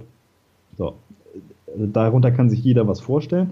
Und für den Projektentwickler ist es halt so, dass die Banken halt bei, jeder, bei jedem Projekt, bei jeder Finanzierung eine gewisse Eigenkapitalquote fordern. Und insofern ist für die Projektentwickler in der Regel das Thema Eigenkapital immer der limitierende Faktor schlechthin. Und so ein Entwickler, ähm, der lässt sich sein knappes Eigenkapital in so einem Projekt eigentlich immer mit 15 bis 20 Prozent irgendwie verzinsen. Also unter so einer Rendite fängt er so ein Projekt gar nicht erst an. Mhm. Und äh, wenn man sieht, okay, auf sein eigenes Eigenkapital kriegt er 15 bis 20 Prozent Rendite, dann verstehe ich auch, warum der mir, wenn ich ihm ähm, halt dieses Mezzaninkapital über das Crowdinvesting zur Verfügung stelle, warum der mir dann problemlos 5 bis 7 Prozent äh, Verzinsung geben kann. Mhm. Das rechnet sich für ihn einfach. Also A ist es halt so, dass äh, das Eigenkapital, was er von mir kriegt, dass das günstiger ist als sein eigenes Eigenkapital. Das heißt, da hat er A noch einen Zusatzgewinn und B, wenn er sich 50 äh, Prozent seines äh, erforderlichen Eigenkapitals über die Crowd holt, dann kann er halt statt einem Projekt zwei Projekte gleichzeitig machen und verdient dann insgesamt noch mal mehr Geld. Also ist äh, für ihn eine super Sache. Also ich verstehe, warum er es macht äh, und äh, dass es sich für ihn rechnet. Ich für mich dagegen äh, habe halt eine Verzinsung, die halt meines Erachtens risikoadäquat ist, also 5 bis 7 Prozent. Ähm, das sind Renditen, die ich sonst im Zweifelsfall am Aktienmarkt kriege. Ja. Und das Risiko sehe ich, wenn man ein bisschen in die Streuung kommt, ähnlich äh, vergleichbar an. Mhm. Äh, zumal bei der Situation, die wir im Moment am deutschen Immobilienmarkt so haben. Ähm, und für die Crowd, wie gesagt, ist der Vorteil, dass gegenüber ähm, Investitionen in Startups, wo du halt immer an einem eventuellen Exit-Erlös dann nachher beteiligt wirst, wo du nie weißt, wann dann so ein Exit mal kommt und ob er überhaupt kommt, ist so ein Immobilienprojekt halt auf 12 bis 24 Monate festgelegt. Mhm. Dann wird das äh, Objekt fertiggestellt, abverkauft, das Geld fließt zurück. Ähm, das ist A, ein überschaubares Zeitfenster und B, ist das ein Prozess, da weiß man, was äh, dann so in, in, den Schritten dann passiert. Und das versteht auch jeder Anleger und das ist ja auch eine Sache, die man immer wieder predigt, investieren nur in Sachen, die du verstehst. Und bei den meisten Startup-Ideen muss ich sagen, da habe ich blind investiert, einfach mal geguckt und habe gedacht, das klingt toll, aber so richtig verstanden habe ich nicht, was die machen. Bei so einem Immobilienprojekt weiß ich, okay, da wird ein Haus gebaut und das wird nachher verkauft. So, ähm, das, das verstehe ich. Und insofern ist das insgesamt das Modell bei diesen äh, ganzen Peer-to-Peer-Sachen, das mir am sympathischsten ist, weil ich verstehe, was da gemacht wird und weil ich verstehe, ähm, wo, an welcher Stelle da wer sein Geld verdient. Mhm. Da gab es aber auch jetzt schon wieder einen Fall, wo ein Unternehmen irgendwie kurz vor der Insolvenz stand. Das war auch so ein, so ein Zwischenfinanzierer oder so. Ne? Ähm, das heißt, da kann es natürlich auch sein, dass da Sachen ausfallen. Klar kann es. Äh, genau deshalb ähm, kriegt man halt ja Renditen zwischen 5 und 7 Prozent. Die würdest du halt nicht bekommen, wenn du da kein Ausfallrisiko hättest. Mhm.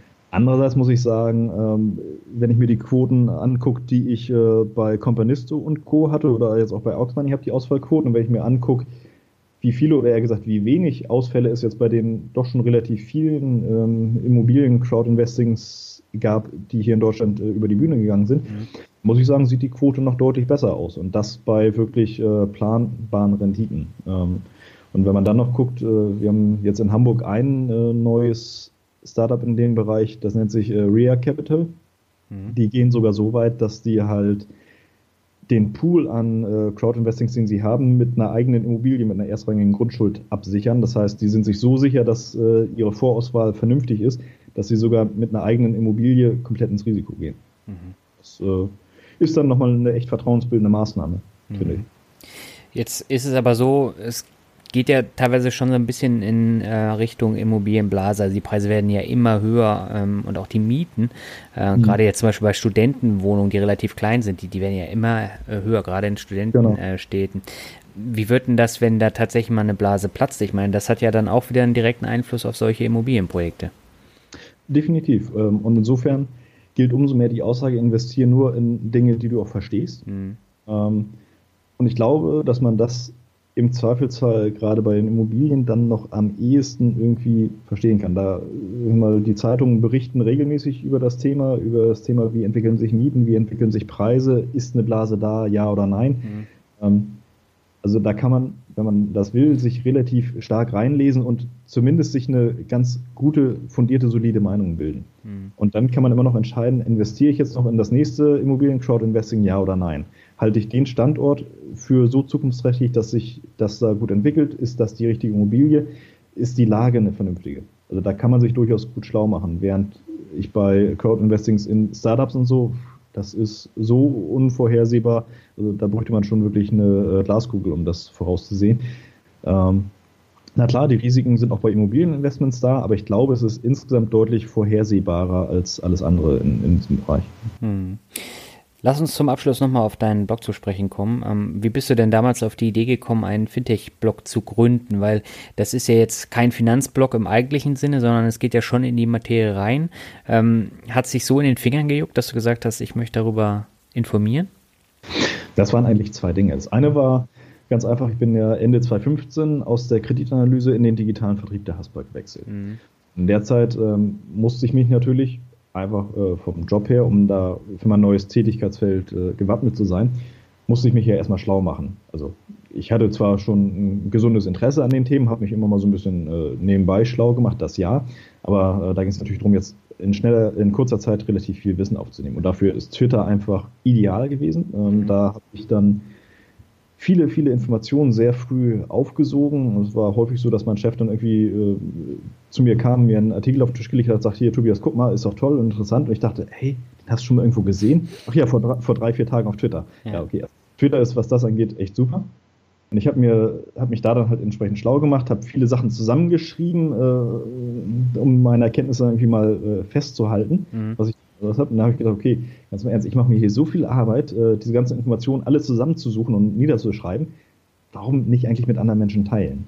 Ähm, und das andere, also das war dieser eine Aspekt, dass ich sagte, okay, irgendwie diesen wöchentlichen News-Zusammenfassung, die ich da mache, das war so dieser eine Punkt, dass ich sage, okay, warum nicht meine Erkenntnisse mit anderen teilen? Das andere war, dass ich halt gemerkt habe, okay, auf Twitter kannst du dich auch gut mit den Influencern austauschen, mhm. die in der Szene unterwegs sind. Ähm, und dann habe ich auch irgendwann gemerkt, scheiße, also die 140 Zeichen, die du hast, sind eine unheimliche Limitierung. Damit mhm. kannst du halt äh, zwar oberflächlich ein bisschen diskutieren, aber wenn du grundlegend zu irgendwas Stellung nehmen willst, geht es nicht. Und ich gesagt, okay, dann brauchst du irgendwie mal eine Plattform, auf der du deine Gedanken festhalten kannst, um sie dann halt einfach teilen zu können. Mhm. Und dann habe ich einfach gesagt, okay, komm, dann äh, guckst du mal bei Strato, was so ein gehosteter äh, WordPress-Blog kostet. Ich habe gesehen, okay, das ist ja nicht die Welt. Und dann gesagt, dann, dann machst du es einfach mal.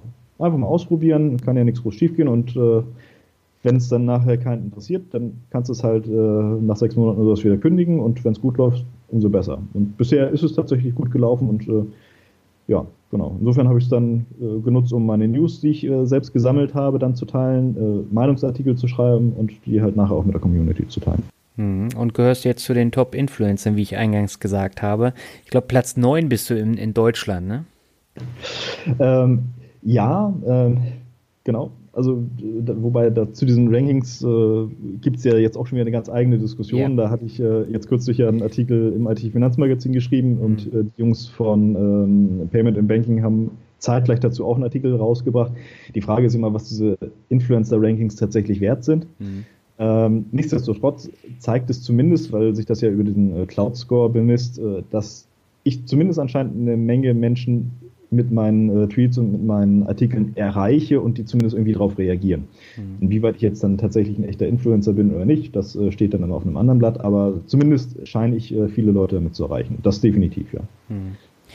Jetzt habe ich ähm, bei dir das gleiche Problem wie bei Alex äh, von Rente mit Dividende. Das heißt, wir sind jetzt schon bei 80 Minuten ja. und wir haben noch keinen Wordshuffle gemacht. Ähm, ich würde einfach sagen, wir heben uns ein paar Fragen für einen eventuellen zweiten Podcast auf, weil ich glaube, du hast noch eine Menge darüber hinaus zu erzählen. Ja, Entschuldigung, wenn ich jetzt mal anfange zu reden, dann äh, ist es schwer, mich zu stoppen. ja, aber ich finde das ja echt spannend und ich habe selbst äh, auch noch einige neue Sachen erfahren und ich glaube, die, die Hörer nehmen da auch eine ganze Menge mit und von daher schauen wir mal, wie der ankommt. Und äh, ich bin mir sicher, wir können dann in einem zweiten Podcast auch nochmal ordentlich Input rausholen, würde ich sagen. Ähm, ich gern für bereit. Genau, dann äh, lass uns mal zum Word Shuffle kommen. Das heißt, ich nenne dir ein paar Begriffe, du sagst dir einfach, was dazu, was dir dazu einfällt und beginnen möchte ich mit Lüneburg. Die schönste Stadt der Welt. Bist du da auch geboren? Ich bin auch geboren, ja. Also Lüneburg ist wirklich eine schöne Hansestadt, wie Lübeck auch. Nicht ganz so schön wie Lübeck, aber äh, das Spannende ist, wenn du, wenn du Lüneburg bei Google eingibst, dann hast du da auch die kommenden Veranstaltungen und dann hat man da so Weltstadtthemen wie Baby-Yoga mit Martina oder das Feuerwerk im Theater Lüneburg.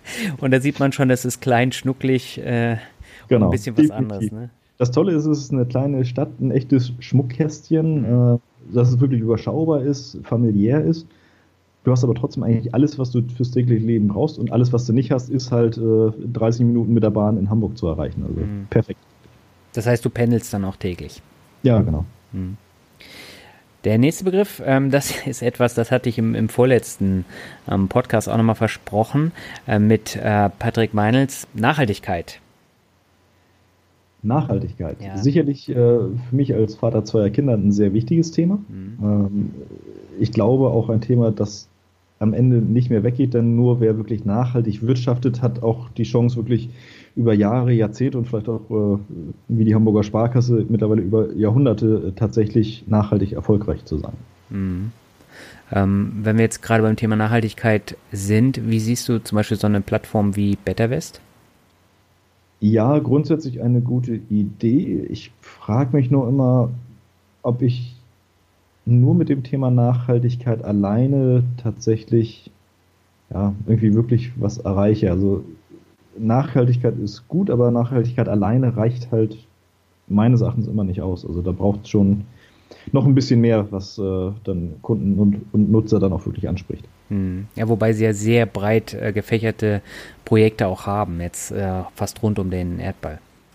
Ja, das stimmt. Ähm, aber insgesamt glaube ich tatsächlich immer noch ein Nischenthema, weil äh, tatsächlich nur mit dem Thema Nachhaltigkeit im Vordergrund zu kommen, das spricht eine relativ kleine Zielgruppe an. Die meisten Leute sind halt gern nachhaltig, wenn es irgendwie so mit reinpasst, aber ähm, ich glaube, wirklich nur über das Thema Nachhaltigkeit zu kommen, ist durchaus schwierig, auch wenn es ein löblicher Ansatz ist. Ähm, aber es spricht, glaube ich, eine tatsächlich eher überschaubare Zielgruppe an. Der nächste Begriff ist Familie. Familie, das Wichtigste überhaupt. Geht eigentlich vor allem anderen und äh, insofern, wenn man so zeitintensive Hobbys wie das äh, Bloggen hat, ähm, muss man immer nebenbei sehen, dass man das Thema Familie nicht aus den Augen lässt. Deshalb freue ich mich ganz besonders jetzt an die, äh, auf die anstehenden Ostertage. Ja, der nächste Begriff ist Finnland. Finnland, ein tolles Land, äh, das Land, in dem ich mein Auslandssemester gemacht habe und in dem ich eine der schönsten Zeiten meines Lebens hatte. Hat dir Finnland so gut gefallen? Es ist speziell, aber es ist ein Land, äh, dessen Art mir ganz gut gefällt. Die Finnen sind irgendwie ein sehr seltsames Volk und deshalb eigentlich so liebenswert. Auch, ähm, es ist äh, sehr ambivalent, aber es ist, äh, die Finnen sind so, so verschlossen, wenn man sie normal anspricht und äh, sobald sie auf, sobald du auf irgendeiner Party bist und die ein bisschen was getrunken haben, dann äh, sind sie plötzlich alle deine Freunde und äh, ist alles super. Also es ist äh, ein sehr schönes Land, äh, insbesondere dann, wenn man Natur sehr gern mag und das mag ich. Ja, und harte Klänge und damit bin ich beim nächsten Begriff, Rockmusik und da ist Finnland ja auch sehr, sehr bekannt für. Definitiv. Ähm, Rockmusik, tolle Sache. Ähm, ich bin auch ein Freund der harten Klänge, wobei ich immer gar nicht weiß, äh, zu was man denn die Musik, die ich gern höre, dann äh, genau dann ein, äh, einordnet. Also ich höre gern äh, Musik wie äh, Linkin Park, Rise Against, mhm. ähm, System of a Down. Ich glaube, so richtig als Rock gilt es dann nicht mehr. Es hat dann wieder irgendwelche anderen Begriffe. Ja, aber, das ist eher die New Metal Richtung. Genau. Ja. Äh, aber harte Klänge finde ich auch sehr gut. Sehr gut. Gefallen, ja. Der nächste Begriff ist Twitter. Twitter ein tolles Informationsmedium, das hier in Deutschland leider irgendwie nie so richtig durchgestartet ist. Ähm, für Nischenthemen äh, wie Fintech zum Beispiel eigentlich die beste Informationsquelle, die man sich wünschen kann. Auf der anderen Seite für alle anderen Themen leider dann doch irgendwie zu sehr mit irgendwelchen Trollen äh, belegt. Und ich hatte die große Hoffnung, dass äh, Donald Trump zumindest eine gute Sache mit sich bringt, nämlich dass er Twitter insgesamt populärer macht. Bisher scheint es allerdings doch noch nicht so durchschlagend gewesen zu sein, Erfolg. Ja, es ist tatsächlich ein Nerd-Thema und man hatte ja. auch seine festen Zielgruppen äh, und auch Kontakte, aber ich äh, will es gar nicht missen. Also ich äh, finde Twitter persönlich besser als Facebook. Definitiv. Ja gut, Facebook ist eigentlich auch nur für alte Leute. Ne? Ich meine, die jungen Leute sind ja schon alle abgehauen, die sind das bei Snapchat, bei ja. Instagram. Ähm, und bei Facebook, da ist selbst meine Mama. Also. okay, das vertiefen wir dann auch beim nächsten Mal. Ähm. Kommen wir zum nächsten äh, Startup Garage. Startup Garage, ähm, eine wirklich tolle Sache, die die Comdirect da gemacht hat. Äh, mit Mario Spodek als ähm, Kopf der Startup Garage wirklich toll, dass eine Bank da den Mut hat, Startups wirklich eine Plattform zu bieten, ein äh, Anschubprogramm zu bieten, ohne, und das muss man an dieser Stelle mal ganz klar betonen, ohne äh, dafür gleich irgendwelche Prozente an Anteilen an dem Unternehmen übernehmen zu wollen. Also wirklich zu sagen, okay, wir bieten euch einfach ein bisschen Advisory, wir bieten euch einen Platz hier im Coworking Space und wir bieten euch Zugang zu unseren Kunden. Und wenn ihr da ein geiles Produkt macht, dann sind wir froh, dass wir die Ersten sind, die es mit benutzen können. Äh, und wenn es nicht zusammenpasst, dann ist es halt so. Aber mhm. ähm, wirklich tolle Arbeit, äh, die sie da machen. Ja. Kann man nur neidlos schauen Genau, also für alle, die äh, davon noch nichts gehört haben, den Mario Spodeck hatte ich natürlich auch schon im Podcast und äh, der ging, glaube ich, fast genauso lange wie unser jetzt, aber auch nur fast. Herr ähm, Marisch erzählt auch gerne, ja. Äh, genau, aber war auch ein super Podcast und äh, danach war ich in der Startup-Garage und äh, habe mir da dann eben auch weitere Podcast-Gäste angeschaut und die Jungs von, von Neon Trading waren das. Und danach haben wir uns ja persönlich kennengelernt, das erste Mal. Genau. Das, das, Lustige ist, ich kannte dich ja auch nur von Twitter, von dem Twitter-Foto und äh, du hast da fleißig getwittert mit deinem, äh, mit deinem Tablet. Und genau. äh, das war schon eine spannende Sache. Definitiv. Ja. Einen letzten Begriff habe ich für dich, ähm, Tobias, und zwar Zukunft. Zukunft. Ja, die Zukunft ist jetzt. Ähm, und Fintech ist ja insbesondere ein Zukunftsthema ähm, und trotzdem keiner weiß, wie die Zukunft aussehen wird und letztlich ist die Zukunft das, wie wir sie gestalten. Also wir haben es in den Händen und ähm, ich glaube, wer die Zukunft aktiv mitgestaltet, der wird auch in der Zukunft erfolgreich sein. Das hast du jetzt äh, schön gesagt und ich glaube, damit können wir die Leute dann auch entlassen, weil das war jetzt sehr, sehr viel Input, äh, den du uns gegeben hast. Ich fand es super spannend und äh, ich hätte wirklich Lust auf eine, auf eine zweite Folge mit dir. Also, wenn deine Leser ähm, sagen, sie wollen, oder deine Hörer, eher gesagt, sagen, ähm, sie wollen noch eine Fortsetzung hören, klar, sprich mich an, ich bin jederzeit bereit. Super, Tobias, dann hab vielen Dank und dann äh, wünsche ich dir schöne Osterferien und äh, alles Gute und ich bin gespannt, wie der Podcast ankommt. Ja, danke gleichfalls auch dir, ein schönes Osterfest und ich freue mich auf die Rückmeldung dazu. Alles klar, mach's gut, bis dann, ciao. Ja, bis dann, tschüss. Ja, das war das Interview mit Tobias Baumgarten und es hat mir eine Menge Spaß gemacht, wieder mal. Und ich habe jetzt zum Abschluss nochmal drei Bewertungen für dich. Die erste stammt von Kalifornien und er schreibt genialer Podcast, produktivste Unterhaltung für den täglichen Heimweg in der S-Bahn. Absolut genial. Ja, Kalifornien, vielen Dank für die Bewertung. Die nächste kommt von Steven Sunday und er schreibt, das rockt. Danke für die vielen interessanten Stunden mit dir. Schade, dass es dich nicht schon zu meinen Jugendzeiten gegeben hat. Ja, auch vielen Dank für deine Wertung, Steven Sunday. Und ich habe das schon mal in einer der letzten Folgen gesagt. Ich wäre wirklich dankbar gewesen, wenn ich dieses Wissen schon zu Jugendzeiten selber gehabt hätte. Und von daher, ja, Hauptsache, bei mir hat es irgendwann gefruchtet mit der finanziellen Bildung und dem Umsetzen. Ja, und die letzte Bewertung stammt von Boymer und er schreibt fantastisch. Hallo Daniel, vielen Dank für diesen sehr interessanten Podcast. Als ich mich Ende letzten Jahres entschloss, mich mehr um meine Finanzen zu kümmern, bin ich auf deinen Podcast gestoßen. Nun habe ich mich durch alle Folgen gehört und kann ihn nur jedem weiterempfehlen. Deine Themen haben eine gute Abwechslung, sodass es nicht langweilig wird. Nicht jede Folge ist gleich interessant, aber das Gesamtkonzept hat mich überzeugt. Ich werde weiter am Ball bleiben und mir nun auch die Reihe mit dem Finanzvisier anhören. Ein ETF-Sparplan ist erstellt und mein bisheriges Depot in der Prüfung. Keep on rocking. Ja, Bäumer, vielen Dank für deine ausführliche Bewertung. Das freut mich natürlich zu hören und ich werde weiter rocken. Ja, und damit sind wir am Ende von Folge 72 angekommen. Wenn dir mein Podcast gefällt, dann gib mir doch bitte eine Bewertung bei iTunes, denn nur so habe ich die Möglichkeit, sichtbar zu sein. So, die nächste Folge kommt dann wie gewohnt in zwei Wochen und das wird ein Solo-Podcast sein und da bin ich auch mal gespannt, wie der ankommen wird. Aber bis dahin wünsche ich dir erstmal alles Gute. Mach's gut. Ciao.